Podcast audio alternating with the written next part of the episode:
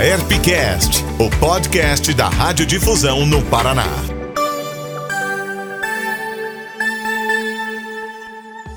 Olá, este é o episódio 9 do AerpCast e eu, Amanda Yargas, convido você para uma conversa sobre jornalismo e liberdade de imprensa dentro do rádio e da televisão. No dia 7 de abril, comemoramos o Dia do Jornalista e, recentemente, a Associação Brasileira de Emissoras de Rádio e TV, a ABERT, lançou um relatório sobre o tema. Conosco hoje, a vice-presidente da ABRAGE, a Associação Brasileira de Jornalismo Investigativo, Kátia Brembati, professora de jornalismo e vencedora de diversos prêmios de jornalismo investigativo, entre eles o Grande Prêmio ESSO e o Tim Lopes de Jornalismo Investigativo. Bem-vinda, Kátia! Olá, Amanda. Olá, o pessoal da ERP. Muito obrigada pelo convite. É uma satisfação participar de um debate sobre esse tema tão importante que a Amanda vai apresentar daqui a pouquinho. Também nos acompanha hoje o jornalista Kleber Moleta, diretor de interior do Sindijor Paraná, repórter de rádio da Cultura FM de Guarapuava, editor e apresentador da Rede Católica de Rádio. Bem-vindo, Kleber. Obrigado, Amanda. Olá também para a Kátia e para todos que nos acompanham. Um prazer estar com vocês. Bom, vamos ao nosso assunto de hoje. No ano passado, o Brasil entrou pela primeira vez em 20 anos na zona vermelha do ranking mundial de liberdade de imprensa, que é um levantamento da organização internacional Repórteres Sem Fronteiras, o RSF. Este foi o quarto ano consecutivo em que o país perdeu posições no ranking, chegando à posição 111. Desde 2002, quando a lista começou a ser publicada com um ranqueamento de 180 países, esta é a pior colocação do Brasil. Para a gente começar, eu gostaria que vocês definissem o que é liberdade de imprensa, até porque este termo é muito confundido com liberdade de expressão. Então vamos deixar claro a que cada um deles se refere e onde eles se interseccionam? Claro, Amanda. Existem até alguns livros que abordam esse assunto, né? O que seria a liberdade de imprensa, a liberdade de expressão, a liberdade nos veículos né, de comunicação. É, há uma intersecção, como você mesma mencionou, né? É, primeiro, que são liberdades, primeiro, porque são liberdades comunicativas, né? Ambas. É, a liberdade de expressão ela é mais ampla, ela é a liberdade que todo cidadão e toda cidadã tem, né, de acordo com a Constituição, ou seja, uma premissa constitucional, é, e ela aborda outros aspectos da vida, como, por exemplo, as artes, né? A liberdade de expressão ela está pre presente nas manifestações artísticas, por exemplo, né? É, e também ela é muito lembrada nas questões das manifestações de opinião, né? Onde está a minha liberdade de expressão? Algumas pessoas perguntam, né? É, é, é, e ela precisa ser preservada e ela precisa ser diferenciada. Imagino que a gente vai poder é, explicar isso mais para frente de discurso de ódio, né? De é, injúrias, de acusações é, sem provas, né? Então, liberdade de expressão é eu poder me expressar, eu poder dizer o que eu penso, desde que eu não fira outros direitos, né? De, desde que eu não cometa crimes, por exemplo, né? É, a liberdade de imprensa ela está muito mais relacionada ao ofício jornalístico, né? É, e ela tem, é, embora ela seja também constitucional, né, então é, ela, é a, ela é afeita a uma categoria profissional, mas ela também está na Constituição, e ela está relacionada a, ao agir, à atuação, à rotina jornalística que precisa ser preservada para que a sociedade ganhe com isso. Quando a liberdade de imprensa é tolhida, né, quando assuntos são proibidos, quando há uma censura prévia, quando há é, uma ação judicial muito incisiva, é, proibindo a atuação de, de, jornalistas, a sociedade toda perde porque é, ela deixa de ser informada sobre determinados assuntos. Então, é, tentei pontuar aí, imagino que o Kleber vai complementar. É, eu diria, Kate, para quem nos acompanha, que muita gente se aborrece né, quando escuta falar de direitos humanos. Falar, ah, tá aí o que vai falar de direitos humanos para defender bandido, né? Está aqui até uma oportunidade de dizer que, quando a gente está falando de liberdade de expressão, estamos falando também de um direito humano básico, como tantos outros, para ver que é um tema muito amplo e fundamental para civilização, né? fundamental para todos nós, é um direito seu né, que está nos acompanhando, por mais que você não tenha nenhuma relação direta com o jornalismo, com a comunicação, com as artes, com qualquer âmbito. Por ser um cidadão, por ser um ser humano, você já tem o direito à expressão, que é um direito humano básico. E eu diria que aí, nessa linha que você falou, dentro do direito da, da expressão, da liberdade de expressão, está a liberdade de imprensa, que é bem isso, está, está mais ligada à atividade jornalística, mas não por isso se restringe ao jornalista, porque se o jornalista não tem o direito de exercer com segurança o seu trabalho, você, também cidadão, não vai ter acesso a aquela informação também que é básica para a cidadania. É, o jornalismo, o jornalismo não está, digamos assim, na, na, sociedade pensando né, os poderes, né? Ele não está inserido em nenhum poder.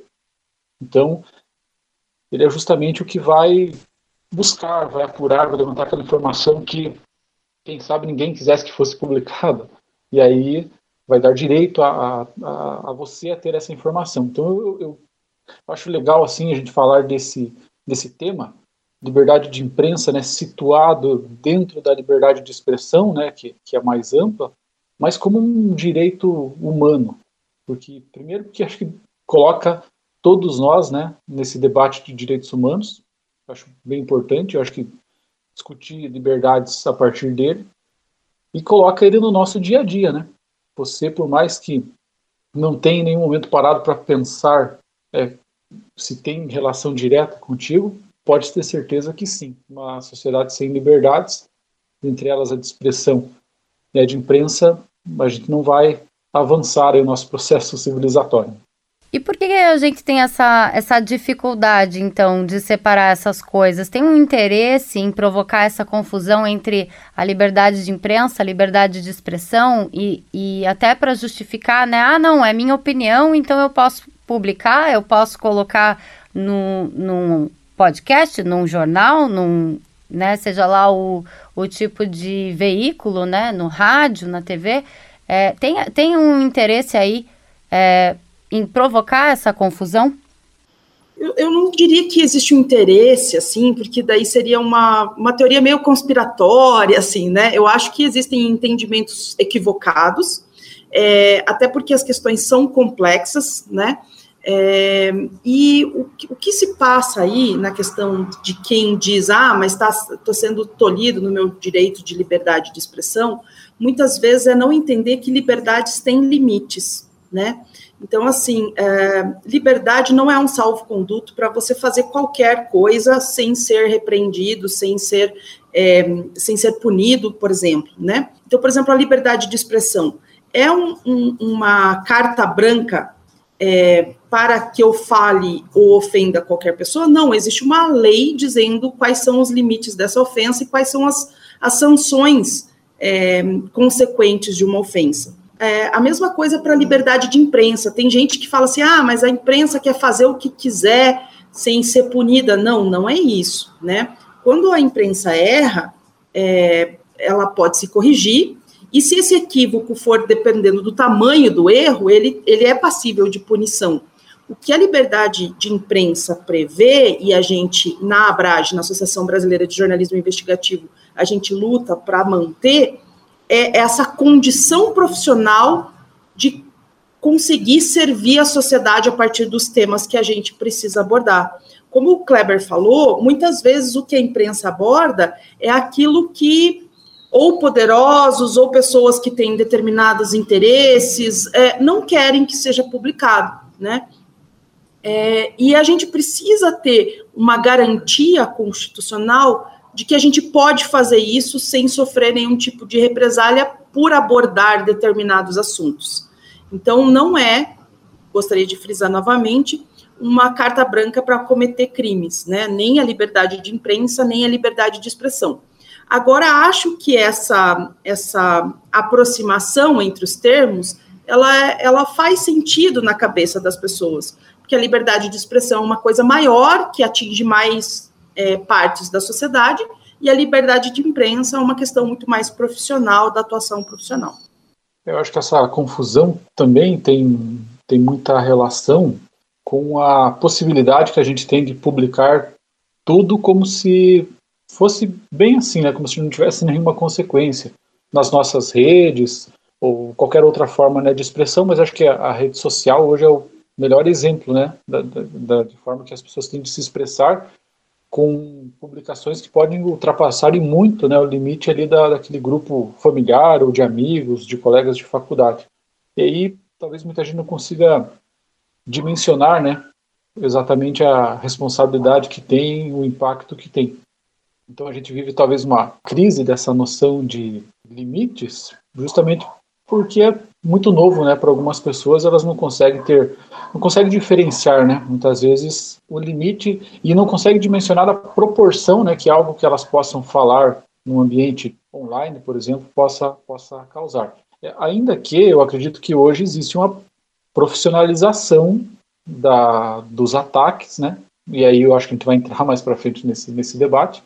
O cidadão comum, talvez esse que nos acompanha agora, que não é um jornalista ou não é alguém ligado assim, ao meio de comunicação, pode achar às vezes até uma discussão que né, não tem tanta importância, porque são ele usa a rede social para se comunicar com os amigos, para, enfim, é, uma relação que não, não tem um, um, um, um, impacto maior do que aquela comunidade mais próxima. Não que isso não seja também relevante.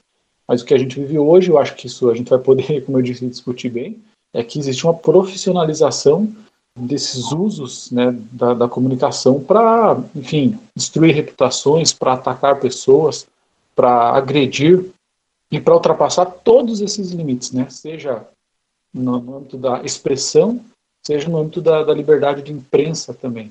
Bom, a gente volta a falar desse assunto um pouquinho mais para frente. Vamos falar primeiro especificamente da liberdade de imprensa sobre o relatório anual da ABERT, né, Associação Brasileira de Emissoras de Rádio e TV, que foi lançado recentemente, traz os números aí alarmantes sobre esse assunto.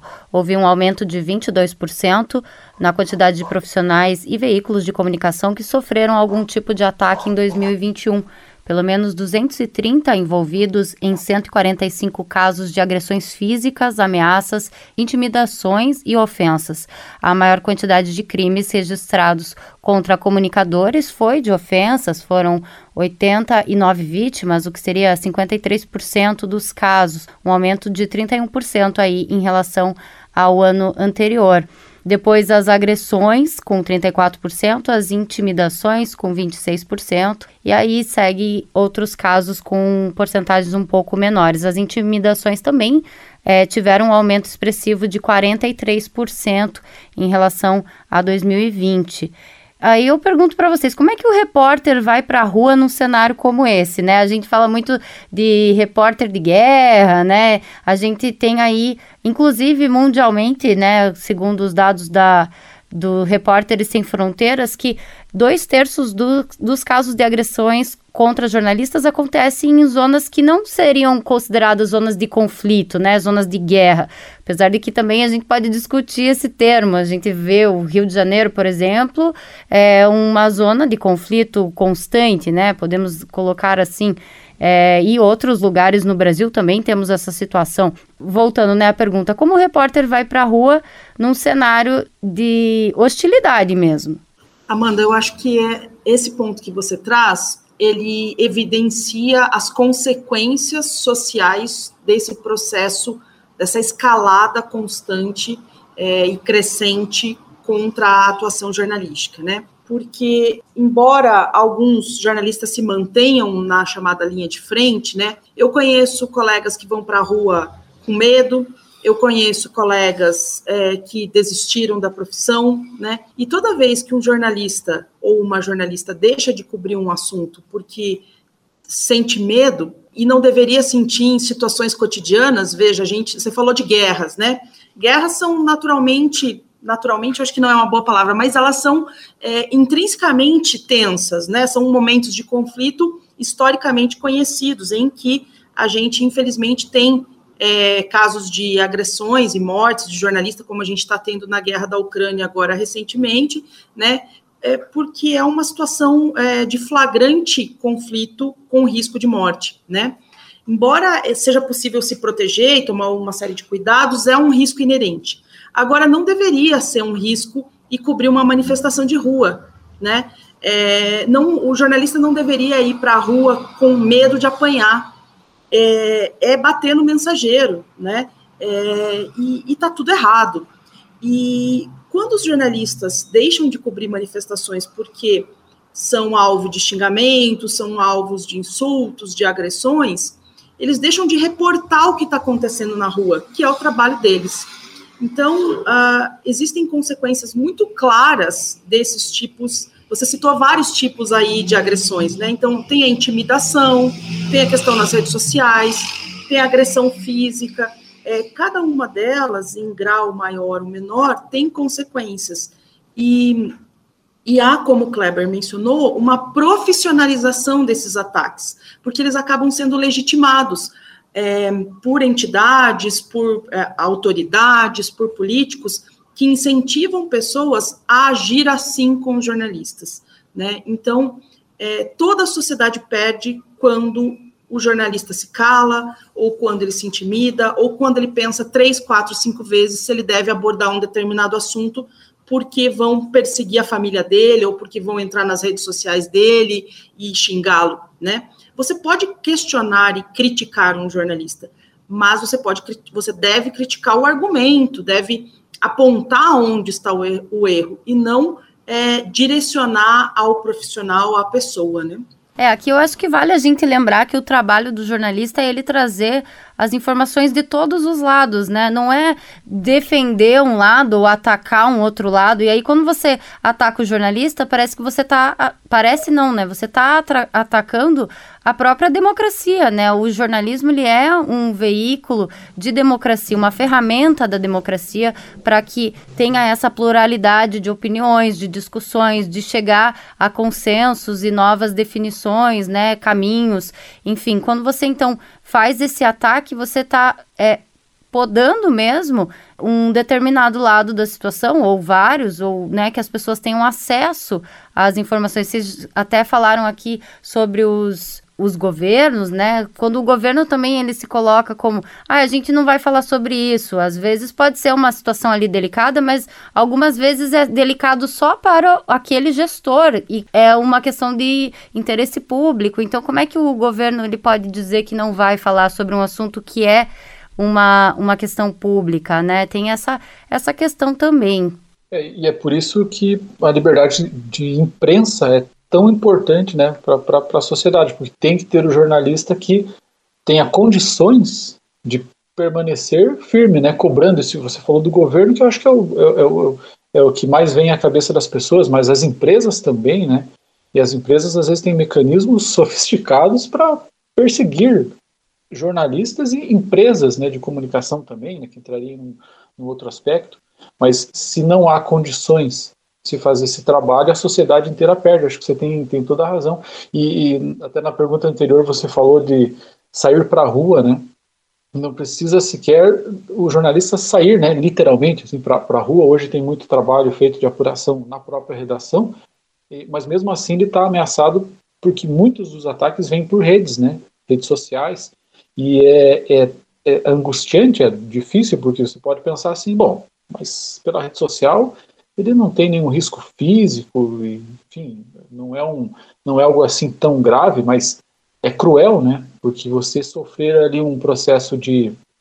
É, acho que todo mundo já teve alguma experiência, assim, não agradável né, nesse ambiente, e é, é, é difícil de você continuar trabalhando ali, porque realmente, quando você tem uma, um ataque em massa, você percebe que é mais ou menos coordenado devido ao que você publicou, ao que você fez né, como jornalista, você, na, na, outra vez que você for abordar um assunto que envolva aquela pessoa, ou um assunto relacionado àquele mesmo tema, ah, você pensa duas vezes e, e isso vai, aos pouquinhos, né, matando né, esse trabalho do jornalista. E não aparece na estatística também muitos desses casos. Que eu queria também chamar atenção para o dado que você trouxe do relatório de liberdade de expressão né, da ABERT, mas tem vários outros documentos da FENAG, né, Federação de Jornalistas, produz um documento também relacionado à liberdade de imprensa, um documento também anual, o que permite, então, você ver o gráfico, né, que infelizmente está crescendo, assim como o da ABERT né, demonstra, a Abrage também tem documentos, várias outras instituições têm documentos, não é o caso aqui entrar nos detalhes, Mas o, o que preocupa e a, a gravidade assim que eu queria chamar a atenção é que todos eles, né, que têm metodologias diferentes para tratar desses, desses temas de liberdade, todos eles estão apontando para o mesmo caminho, uma mesma tendência, que é o, o crescimento expressivo nas intimidações, sejam físicas, sejam no ambiente online, dos jornalistas ou comunicadores, né, de modo geral, como é o caso do relatório da ABERT. É, vocês falaram sobre essa questão dos ataques virtuais, né? Segundo o relatório da ABERT, que está disponível no site da instituição para quem quiser dar uma olhada lá com mais calma, ver os dados é, especificamente, né?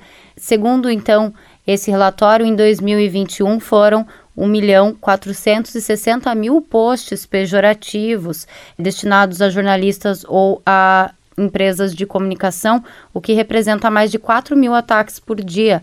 As redes são um ambiente muito fértil para esse tipo de postura, né? Até porque tem aquela questão do anonimato, tem a questão dos boots também, que a gente está falando aí de ataques coordenados, às vezes não são nem ataques de pessoas mesmo, são é, ataques programados, né? Então, como lidar com isso no dia a dia?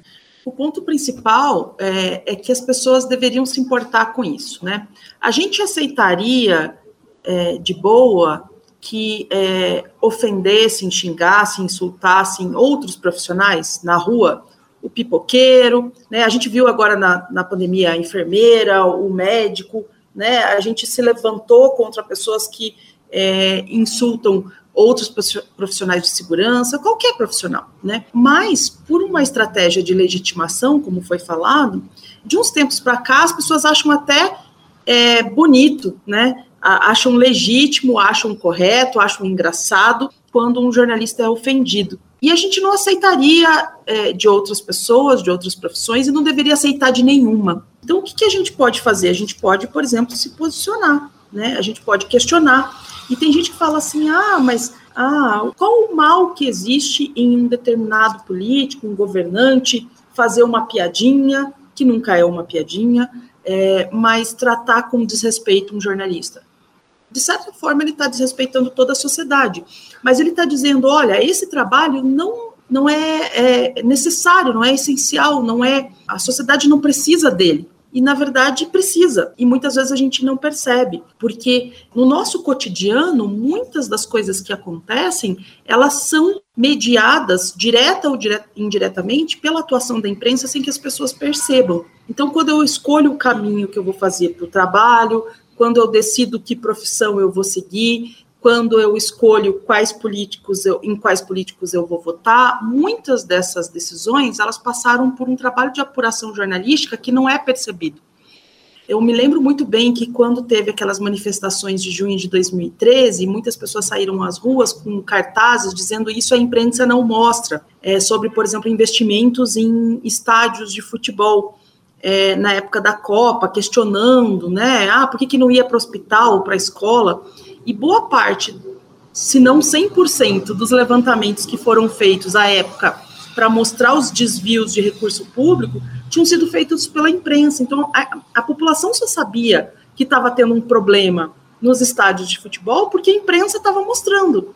Mas ela estava saindo para a rua para dizer que a imprensa não mostrava. Isso é incongruente de saída, né? Porque na sociedade brasileira essa, essa clareza sobre o trabalho da imprensa não aparece. A gente não vê ninguém fazer manifestação de rua para defender é, que exista liberdade de imprensa, enquanto em outros países, independentemente é, da cor partidária, da defesa deste ou daquele, é, tem gente saindo na rua dizendo que, que liberdade de imprensa importa, né? No Brasil, normalmente, se a imprensa questiona algo que está mais próximo de, uma, de um interesse ideológico deste ou daquele, estamos falando aí dos extremos, a gente tem a gente atacando a imprensa tanto do lado direito quanto do lado esquerdo. Então a gente tem dos dois lados, a gente só apanha, em resumo, e a gente não devia apanhar. É isso que é importante que a sociedade saiba. É porque a imprensa faz parte do próprio tecido da democracia, né? A partir do momento que você tira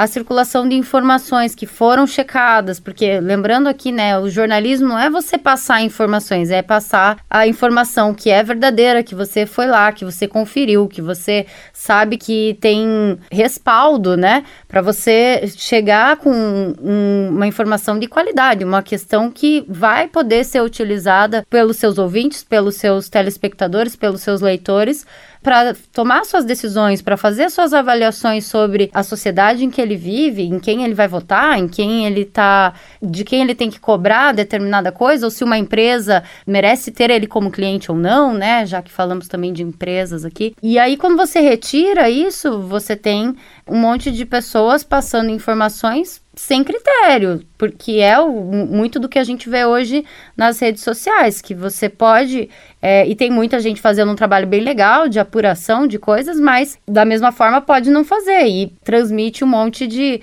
informações desconexas, erradas ou até intencionalmente erradas, né, com o intuito de atingir alguém, de mudar a perspectiva das pessoas sobre algum assunto. Eu até vou puxar esse assunto aqui, porque este ano temos eleições novamente ultrapolarizadas, como já está sendo há alguns anos aqui no nosso país, e essa questão, essas eleições, então, devem agravar esse quadro da liberdade de imprensa nesse ano, não é isso? É, sobretudo quando, no caso de um, eu falei que são vários dados para medir né, as liberdades de imprensa, de expressão. Um dos dados é um relatório da FENAGE, é, que mostra que o principal responsável por ataques à imprensa no Brasil no ano passado foi o presidente da República. Normalmente, governos acabam, é, digamos assim, é, coagindo jornalistas. Isso é em todo lugar do mundo, não é novidade. Mas ne, nessa quantidade né, e da maneira com que vem ocorrendo é algo inédito no Brasil. Então, acho que a gente pode esperar realmente um, um cenário em que esse debate né, vai se tornar cada vez mais importante. Mas, mas eu acho que tem uma outra coisa que eu queria puxar do que a Kátia falou. É, realmente tem uma falta de cultura, de modo geral, para entender como é o trabalho da imprensa, qual é o trabalho da imprensa. Acho que a gente no Brasil está atrasado nesse sentido. A gente vê que boa parte do Brasil, geograficamente, né, tem alguns estudos que mostram que boa parte do Brasil tem um deserto né, de cobertura de jornalismo. Então, tem lá a Câmara Municipal, a Prefeitura, aquele básico, assim, que o jornalista, devia ter um jornalista ali apurando, acompanhando, não temos essa cobertura. Então, a gente tem esse problema. Tem um problema também generalizado que as pessoas não compreendem como é o trabalho jornalístico. Acho que daí também é uma falha, talvez do. Quem sou eu, né, para dizer uma falha dos jornalistas, dos meios de comunicação, mas quem sabe a gente pudesse pensar em contar mais né, para o nosso ouvinte como a gente apura a notícia, quais os desafios a gente teve, que aí ele também vai compreendendo um pouco de como é esse trabalho. Que é um trabalho, na minha opinião, sim, o mais transparente, porque você está ali, no caso, eu trabalho em rádio, né? Eu estou ali falando exposto, estou falando com o ouvinte diretamente, contando para ele qual, qual, é o meu trabalho e ele tá, pode acompanhar né, esse trabalho é, diretamente, diferente às vezes de outros meios de, difusão de informação, que você não sabe quem é o autor, você não sabe como foi apurado. Então, essa cultura, né, de não compreender como é feito o jornalismo e aí, por fim, não dimensionar a importância. É natural que o sujeito que não consegue entender o que é o jornalismo, como ele é feito, não vai dar importância quando ele está sendo atacado. Mas um outro ponto que eu queria também destacar, eu acho que ele ficou implícito assim na fala da, da Kátia, é que esses ataques principalmente no ambiente online, não é aleatório. Na semana que a gente faz aqui essa gravação, fazer uma, uma referência a uma reportagem da agência pública. Acho que esse ano assim foi o maior furo jornalístico mostrando que uma empresa aí de delivery, ela contratou duas agências para a palavra que é minha, né? Manipular um movimento de trabalhadores do setor de, de entregas. Reveladora a reportagem, porque, e ela serve, eu acho didaticamente para a gente discutir esse tema, porque ela demonstra como é possível, nesse ambiente que a gente acha totalmente livre, que todo mundo está ali se expressando organicamente, é possível você manipular a ponto de um trabalhador que sente na pele, digamos assim, vários eh, aspectos da precarização do seu trabalho, ele mesmo sendo explorado, estando com problemas na sua atividade de trabalho, ele defender o empregador, nesse caso, que truncou informações. Eu estou me referindo a, um, a, uma campanha né, feita com memes, com videozinhos que chegavam aparentemente aleatoriamente lá na timeline dele, na, na sua rede social, é, fazendo, na verdade, não, não demonstrando a liberdade de expressão de uma pessoa, mas uma campanha organizada para, digamos assim, é, forçar uma mudança de opinião em sujeitos escolhidos a dedo. Ou seja, nas redes sociais, ele sabe quem você é, sabe qual o seu perfil, sabe mais ou menos como você pensa, e nesse ambiente, com todos esses dados, é possível direcionar para você uma mensagem que vai cair como uma, vai, assim, nossa, é justamente isso que eu estava precisando, mas na verdade é uma manipulação. Então, é um ambiente de muita manipulação, ainda que pareça ser um ambiente natural, mas essas informações que você recebe na sua timeline, no seu grupo de WhatsApp, são na maioria das vezes, fabricadas, são pensadas para te manipular. Então, parece muito distante do que a gente está falando, mas é para a gente entender que não há liberdade de expressão no ambiente com a manipulação. E aí o trabalho da imprensa né, fica muito prejudicado. Então você, de um lado, manipula a opinião pública usando esses mecanismos, principalmente das, das redes sociais. E do outro lado, você ataca o jornalismo. Então você tem aí, digamos assim, a mistura perfeita né, para a destruição da, da, da, digamos assim, de uma esfera pública minimamente organizada no país, né, que consiga avançar no seu processo civilizatório. É um combo, né? Quase um coquetel molotov contra a boa, liberdade. Boa analogia. Kátia, você queria falar sobre o assunto? Eu queria complementar a partir do que você é, apontou.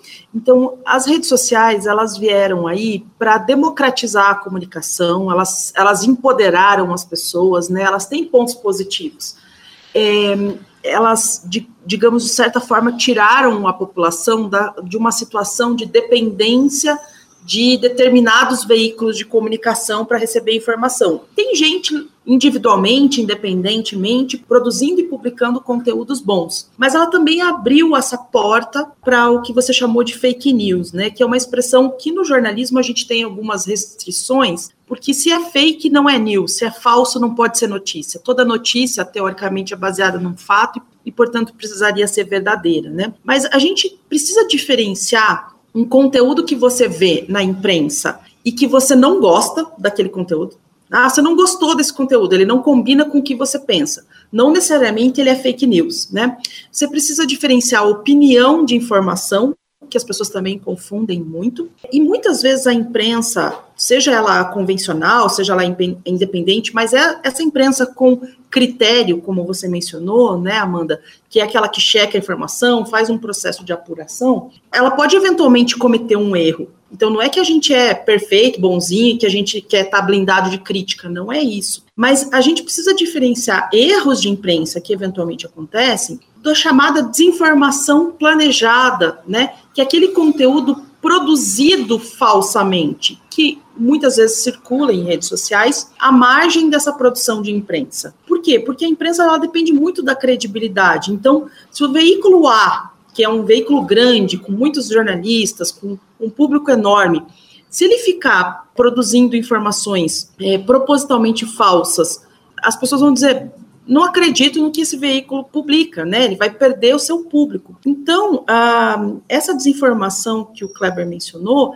muitas vezes ela é produzida, às vezes nem, nem no Brasil, né, em lugares fora do Brasil, por pessoas que pagam, pagam caro por pessoas, é, pelo trabalho de pessoas que, que produzem essa desinformação que está circulando e que ela tem o poder de convencer as pessoas. A gente viu aí na pandemia. também, né? A gente viu aí na pandemia a quantidade de informação propositalmente equivocada que circulou no que a ONU chamou de infodemia, né? Que seria a pandemia da informação aí é, com relação à Covid, que fez um monte de, de pessoas ou tomarem medicamentos que não serviam, até poderiam fazer mal, ou quando chegou uma vacina, dizer não vou me vacinar.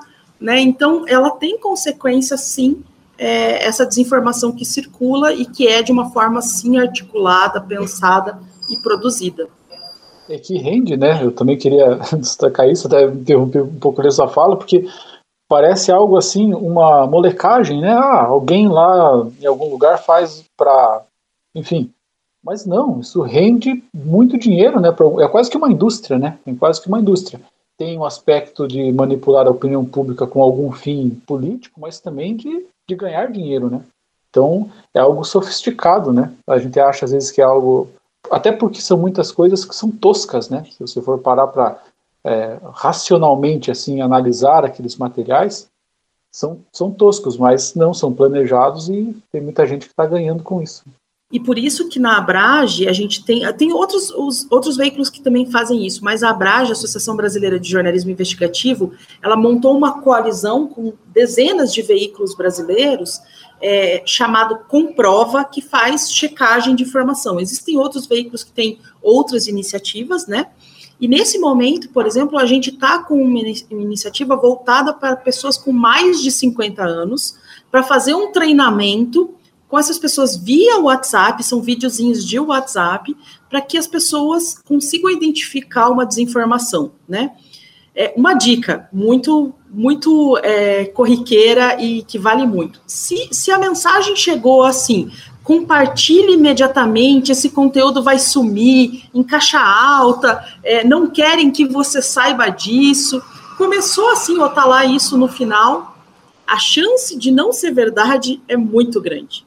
Pessoal, a gente comemora o Dia do Jornalista no dia 7 de abril, né?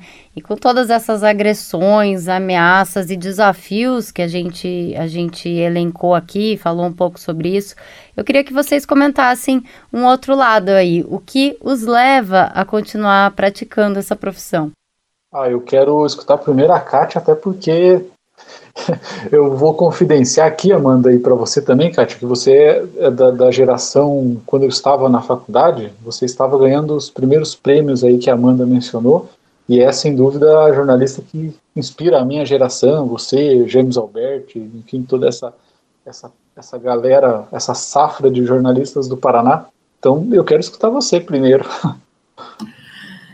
Vamos lá. Então, assim, é, eu acho que essa profissão ela tem várias vantagens pessoais, digamos assim.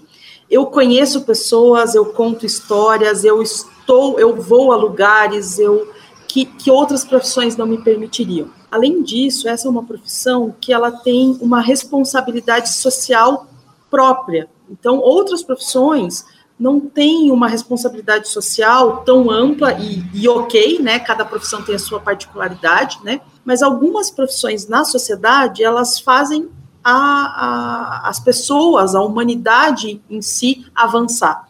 E uma delas é o jornalismo.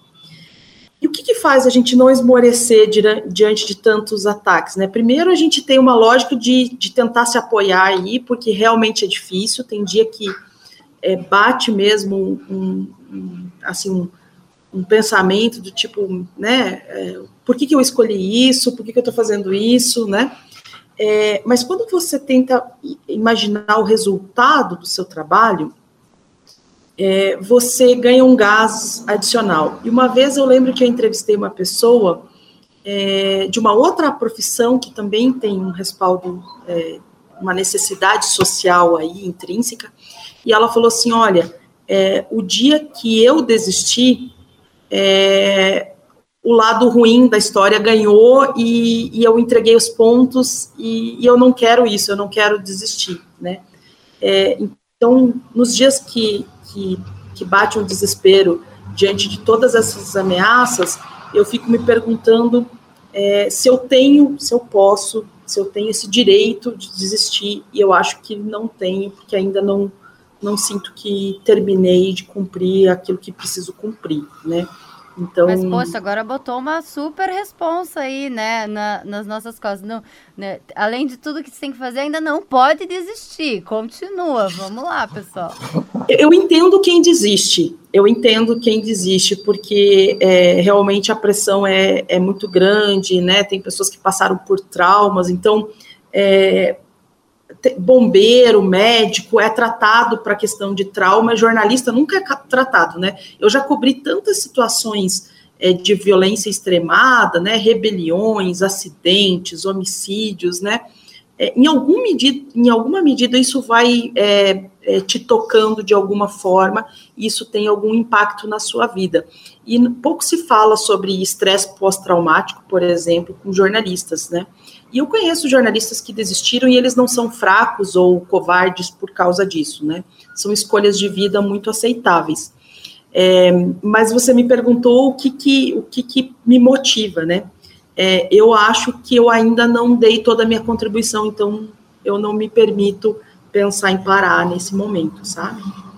Maravilha, vamos lá, Kleber. Depois de. Eu não sei se foi uma boa decisão tua deixar a Kátia falar primeiro, porque agora não sei como é que você vai complementar, mas boa sorte, tá Verdade. tá ah, não tem, não tem, não tem muito o que falar né, depois que a gente ouve a Kátia. Realmente não quero ficar só jogando confete em você, Kátia, mas sim, você é, realmente é uma inspiração pela trajetória que você tem, né? Certamente para jovens jornalistas, né, como eu, olhar assim o seu trabalho é, é uma inspiração. Acho que você fala dessa satisfação pessoal que o jornalista também tem, né? Eu, assim, fico pensando tanta coisa que eu fiz. É, teve dias aqui na cidade onde eu tô, né? Eu tô no, no interior do Paraná, que bem cedo eu estava entrevistando pessoas numa ocupação, chuva, frio, barro, a pessoa numa situação extremamente vulnerável. Duas horas depois estava falando com o governador do estado e à tarde estava cobrindo uma situação totalmente inesperada com um acidente. Então, assim, você tem essa possibilidade de falar com pessoas, é, estar em lugares, fazer coisas que você, com uma outra profissão, normalmente assim não faria. Então, isso é, sem dúvida, uma motivação. Ainda que claro, né, boa parte do trabalho, aí, quem está pensando em estudar jornalismo, entrar na profissão, vai perceber que boa parte do trabalho é também uma rotina, né, não é assim essa coisa parece vida de super-herói. Isso é importante também desmistificar, né? Mas essa satisfação pessoal eu sinto muito assim quando eu trabalho em rádio, né? Então eu, eu fui aprendendo ao longo desse tempo que eu estou em rádio, fazendo jornalismo em rádio, que o serviço é muito importante no rádio. E algo que, assim, quando eu estava na faculdade, eu não pensava muito nisso, assim, eu pensava naquelas grandes matérias, grandes reportagens, como Diários Secretos, né, que rendeu prêmios aí para a Kátia, e, claro, e, e, tenho conseguido fazer coisas assim, não né, nesse, nesse nível, mas, mas, coisas assim nessa linha também. Mas o serviço é algo que eu não parava para pensar, e fui aprendendo com o tempo que, por exemplo, se fazer reportagens bem feitas sobre saúde pública, é algo que muda a vida das pessoas. Tem um departamento aqui na, na prefeitura da cidade né, onde, eu estou, que é Guarapuava, cuida de é, doenças assim, tanto quanto negligenciadas, né, hanseníase, tuberculose. E a pessoa que é lá daquele setor me falou: olha, Kleber, toda vez que vocês aí da rádio fazem uma reportagem, nos dão um espaço para uma entrevista sobre esse assunto, na semana seguinte aumenta o número de pessoas vindo aqui e não raro a gente descobre uma pessoa, por exemplo, com hanseníase, fui descobrir só numa reportagem esse ano que Guarapuava é uma das cidades que mais tem hanseníase no estado do Paraná, uma doença que já devia ter acabado, né? Então você vê, de alguma maneira, o trabalho que eu faço como jornalista, que meus colegas aqui fazem, ajuda a levar saúde, qualidade de vida, muda, né, realmente a, a história de muitas pessoas. Isso também, né, a gente motiva a gente a continuar trabalhando com, com algo que assim que é bastante simples, singelo, né, que é um jornalismo de serviço. Falar com detalhes sobre uma doença, falar que tem tratamento, como é que ela pode perceber um sintoma. Então, assim, o jornalismo é essa, essa profissão vibrante que vai desde é, de algo mais trivial da nossa vida, que você precisa tratar com seu ouvinte, né, com seu leitor, desde a possibilidade de estar em lugares fazendo coisas assim que outra profissão não teria esse acesso. Então, essa motivação eu tiro daí. Ainda que né, o cenário atualmente seja um pouco difícil, além dessas questões que a gente está falando da, da condição de trabalho do jornalista, pela questão que a gente falava antes, né, da perseguição, violência, coação, tem também a precarização né, do mercado de trabalho para o jornalismo, que é uma realidade também que tem afastado muita gente da profissão. Mas eu sigo firme, muito motivado e não tenho, né, na minha, na minha cabeça, não tem outra coisa que eu queira fazer na vida senão o jornalismo, que é uma profissão apaixonante mesmo. É, eu, eu me lembro do dia que as primeiras doses foram aplicadas de vacina contra a Covid-19 aqui no Paraná. Tive o prazer de cobrir esse, esse momento histórico e muito emocionante aqui pela Rede AERP de Notícias. foi muito feliz. Eu lembro que eu cheguei em casa muito tarde, era quase meia-noite, e eu não conseguia dormir de tão feliz que eu tava, assim. E ter participado disso, ter visto isso, é aquela. Tinha até o a testemunha ocular da história, né? Então, o slogan do, do, do Repórter Esso, né? Então, Isso. é essa, essa coisa, assim, também que eu acho que nos instiga, né? E essa, esse contato, realmente, no rádio a gente tem muito isso. É, acho que na TV também, né? Do, mas acho que no rádio é, é um pouco mais próximo, assim, do, do ouvinte estar tá lá e trazer e falar ó, como é que tá a coisa na cidade dele. A gente usa muito o WhatsApp hoje, né? Mas falar o que está acontecendo, e isso você já fala ali no ar, então é muito rápido essa, essa conexão, né? Então, realmente, essa resposta de ver que a gente fez esse, esse trabalho é, bem feito, né? E que produziu uma mudança, mesmo que pequena, mas para melhor na sociedade, eu acho que isso é inspirador, instigante e muito feliz, assim, da nossa profissão. Bom, eu agradeço a participação de vocês. É, é, sempre uma dificuldade terminar o Airpcast, porque sempre é uma delícia conversar com os nossos convidados e hoje foi também incrível, foi muito bom ter vocês aqui. Muito obrigada, Kátia, Kleber. Quero que vocês deem o tchauzinho de vocês para quem está nos ouvindo agora. Muito obrigada, Amanda e a ERP, pela oportunidade né, de falar do jornalismo, de tentar sensibilizar as pessoas sobre é, o quanto essa profissão é importante para a sociedade. Então, em nome da Abrage, da Associação Brasileira de Jornalismo, e da Universidade Positivo, em que eu sou professor, eu gostaria de agradecer o convite. Eu também quero agradecer a Amanda e a ERP pela oportunidade. Espero que todos que acompanharam né, o podcast até aqui possam também ter compreendido um pouco melhor né, essa dimensão de um debate que às vezes está muito restrito né, à nossa profissão, jornalista, mas que sim diz respeito a todos e é preciso defender as liberdades, é preciso é, não abrir mão daquilo que a gente já avançou, né?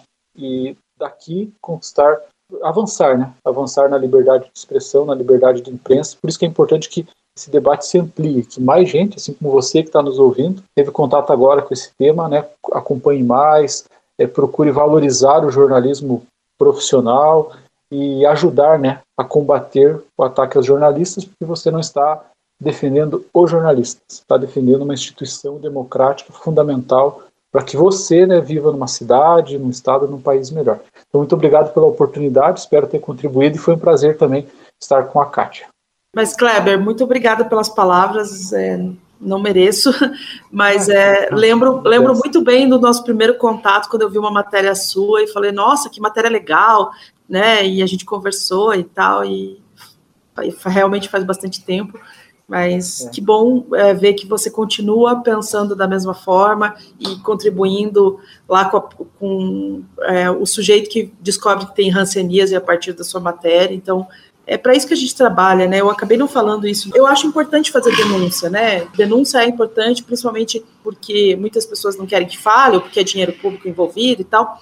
Mas cada vez mais eu gosto de jornalismo de soluções, né? Essa é uma tendência mundial que está é uma área que está em, em, ascendência, que é o jornalismo de soluções. Então, é, não é só mostrar o desvio, é, mas é mostrar é, como que a gente pode sair desse buraco, assim, né? Então, é, não basta só mandar um monte de gente para cadeia, não, não é esse o nosso trabalho, né? Nosso trabalho é, é dar um jeito do mundo ser um pouquinho melhor, de cada dia um pouquinho, assim, né? Então, que bom revê-lo e que bom ter a oportunidade de falar sobre esse assunto. Rádio é tudo com Daniel Stark. E como você já sabe, a gente encerra o Airpcast com a participação do nosso colega Daniel Stark, com as notícias que movimentaram o setor de radiodifusão nos últimos dias. Mas hoje eu peço para o Daniel também contar para a gente o que move ele a continuar na nossa profissão. Oi, Daniel. Olá, Amanda. Olá, ouvintes do Airpcast. Pois é, boa pergunta, né? É, é, algo que, na verdade, a cada ano, quando tem uma data comemorativa como essa, né? Eu penso, na verdade, quanto assim a nossa profissão está cada vez mais difícil, né, de exercer. A gente não só em relação às dificuldades que a gente encontra em relação à liberdade, mas também a como a gente fica praticamente 24 horas por dia ligado, né, nas informações. A gente precisa disso, né? E fica até isso amplia a carga de ansiedade, uma série de outras coisas. mas ao mesmo tempo, a cada data comemorativa como essa também tem mais orgulho da nossa profissão, né? Ver como ela é importante, a importância dela é reforçada. E hoje, no mundo de muita informação fácil, né, chegando em qualquer lugar, verdadeiras e falsas, né, a nossa profissão acaba sendo reforçada a importância dela. Então, isso me mantém bastante motivado, a importância do jornalismo, dos veículos e como a gente é necessário mesmo para a sociedade. Eu acredito muito nisso. Maravilha, Daniel. Obrigada aí pela sua perspectiva. Vamos começar agora aqui com as notícias nacionais. Você traz uma boa notícia sobre o aumento do número de ouvintes de rádio FM em São Paulo, sim? É exatamente isso. Eu continuo sendo um veículo de boas notícias nesse quesito, é porque o rádio está me ajudando, eu quero deixar isso bem claro. e é uma. A gente está aqui atualizando uma informação que até a gente já discutiu no Appcast, né? Sobre a sequência de resultados positivos que o Rádio São Paulo tem apresentado. Nessa última medição, na verdade, a medição que saiu lá em março, né? Referente ao ao final de dezembro e os dois primeiros meses de 2022, né, final de dezembro, aliás, de 2021 e os dois primeiros meses de 2022, renovou aquela marca positiva que o rádio já estava tendo. Então, a gente hoje, nós temos em São Paulo, basicamente são nove emissoras acima de 2 milhões de ouvintes únicos alcançados em 30 dias. São nove emissoras com essas marcas, cada uma com esse número de ouvintes, e 18 acima de um milhão. No geral, né, para a gente entender, o rádio de São Paulo hoje está com uma marca muito próxima do começo de 2018. Ou seja, depois de 18, a gente buscar na memória, a gente vai ver uma série de fatores que interferiram na rotina das pessoas, porque o rádio é hábito, né? Então, desde as greves greve dos caminhoneiros, que afetou a circulação, depois teve uma, a pandemia, enfim. Então, a gente está no momento, assim, que depois de tanto tempo, o rádio, ele, por motivo dele, né? Porque ele realmente, ele os profissionais, as emissoras a investir em programação, investir em conteúdo, investir em uma série de coisas para chamar a atenção da audiência e do mercado, eles estão colhendo frutos positivos agora. Então, ver, né, quando a gente movimenta o mercado, a audiência responde. Isso é muito positivo. Muito bacana ver isso. A gente também tem nessa mesma linha, falando agora em notícias internacionais, um levantamento que mostrou que o rádio segue sendo ouvido por 93,5% dos alemães. Conta os detalhes pra gente. Hum, de novo, eu faço a introdução. Continuo sendo um veículo de boas notícias porque o rádio está me ajudando. Vamos lá. Nesse caso da Alemanha é bem interessante, porque o rádio ele cravou 93,5% da população alemã ouvindo rádio. Esse número é incrível. Qualquer segmento, digamos assim, econômico, de consumo, gostaria de ter um alcance desse. Isso é incrível mesmo. E o detalhe é que esse número é o mesmo do ano passado. E para efeitos comparativos, assim, há 10 anos, lá atrás, o rádio aumentou em um minuto o tempo de escuta médio dele. Ou seja, é uma estabilidade incrível. É incrível. A estabilidade do rádio, o alemão é incrível. Isso tem uma similaridade com o que a gente já discutiu aqui no Appcast também com o Reino Unido, mas é sempre bom faz, é, mostrar alguns fatores de movimento, como, por exemplo, não é que o rádio ficou paradinho e a população também parada ouvindo as emissoras por todo esse período. Aconteceu que o rádio investiu em novas formas de entrega, tem o FM analógico, tem o, a transmissão de rádio digital, tem o streaming. Então, todo esse conjunto da obra é acompanhado por 93,5% da população. Então, o rádio vai se reinventando, se renovando, vendo qual a melhor forma de distribuir o seu conteúdo e a população vai acompanhando. Essa talvez seja a mensagem importante desses números da Alemanha. E o nosso último assunto volta para o lado de cá do Atlântico, mas ainda no hemisfério norte. A Nielsen, empresa responsável por medir a audiência de rádio nos Estados Unidos, mudou os equipamentos de medição e isso pode ter impacto nos resultados. Explica para gente, Daniel. Esse número. Bem pontuado, Amanda. É, é, isso é até importante porque a gente, assim, além de estar tá aumentando em termos em números absolutos a população que está ouvindo rádio, por algum motivo também, aí, claro, a pesquisa se aprofunda nesses detalhes, é que você tem novas formas de se ouvir rádio. Então, de repente, se tem algum público, por algum motivo, ele não ouve mais naquele radinho de pilha, provavelmente ele está ouvindo no celular, seja via streaming ou seja via FM, também pelo ondas, mas via FM. O próprio rádio digital, ele era muito pequeno há 10 anos, ele é muito maior hoje.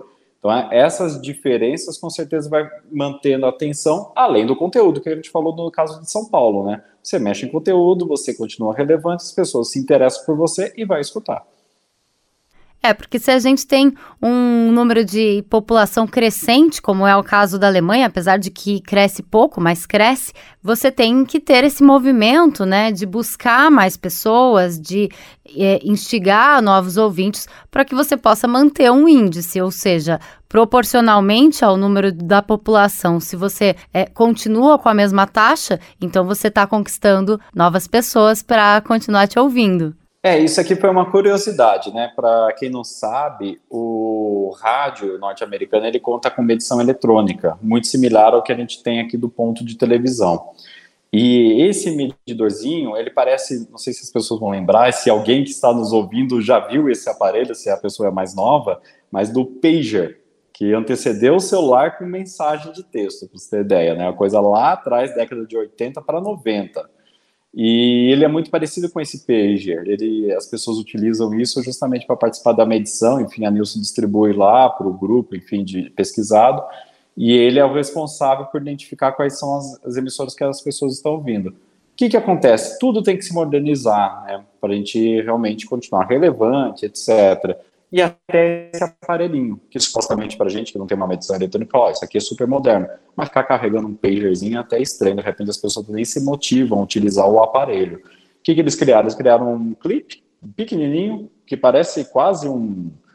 É, ele parece um, smart, um smartwatch também. Um que também parece smartwatch com um bracelete e até um pingente, bem pequenininhos. Nos testes que eles fizeram, o que, que aconteceu? As pessoas que estavam participando da pesquisa usaram esses aparelhos por mais tempo. Ou seja, elas estão usando os aparelhos por mais tempo, fica mais fácil de perceber se estão ouvindo rádio ou não e por quanto tempo. Então, a tendência até de aumentar o tempo de escuta das emissoras de rádio através desse tipo de pesquisa. Para você ter uma ideia, lá nos Estados Unidos são, se eu não me engano, quase 50 mercados de rádio, ou seja, 50 regiões são pesquisadas por esse ponto eletrônico. Então é bastante coisa, a gente pode ter é, novidades em breve, de repente até um crescimento do, de números de rádio, justamente porque a Nielsen se mexeu e proporciona essas novidades de, de dispositivo para medição. Então isso é bem interessante também, a gente chamou a atenção, falou, ah, isso é interessante para a gente repercutir também no tudorádio.com e aqui no Appcast. Daniel, muito obrigada por nos trazer sempre as informações do setor de radiodifusão, principalmente hoje, nessa semana aí do jornalista. E obrigada também a você por nos acompanhar até aqui. Toda semana a gente traz um episódio novo com assuntos relacionados à radiodifusão. Você, profissional do meio ou entusiasta do rádio da TV, pode mandar sua sugestão para a gente trazer informações, novidades e muito mais. Até logo! Você ouviu a Herpcast, uma produção da Herp, Associação das Emissoras de Radiodifusão do Paraná.